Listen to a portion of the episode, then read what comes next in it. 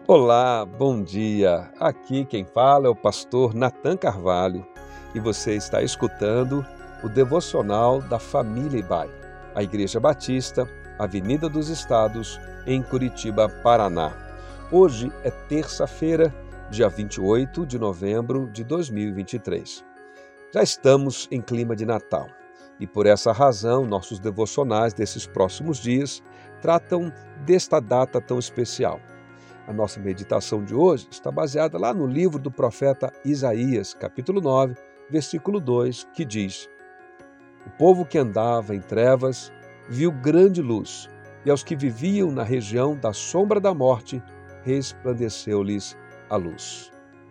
Este texto vai ser interpretado no Novo Testamento, nos Evangelhos, como o cumprimento da profecia eh, sobre Jesus quando ele inicia o seu ministério pregando na região da Galiléia. Galiléia era uma região desprezada pelos outros judeus que viviam mais ao sul, porque tinha uma população mista, muito carente, de maioria gentílica e com poucos judeus. Ainda hoje é possível andar na escuridão ou viver também nos lugares onde a morte paira como sombra.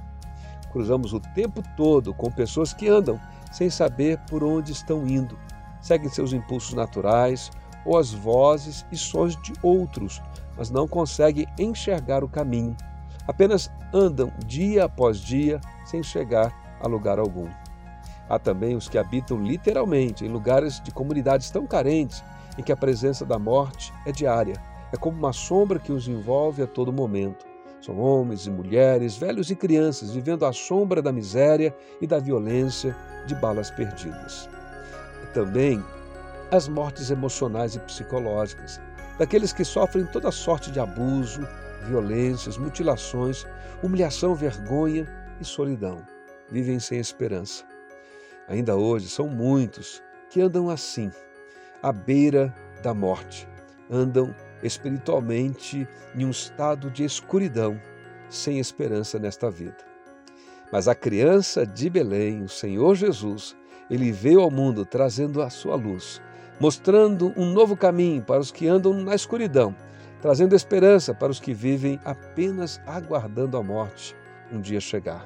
Ele veio dar sentido à vida de todo aquele que crê e nele confia.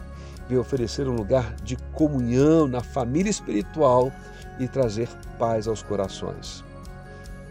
Oremos para que a luz da graça de Deus neste Natal, mais uma vez, brilhe em, através de Cristo Jesus sobre aqueles que padecem sem esperança, sem rumo, sem sentido mais elevado para as suas vidas.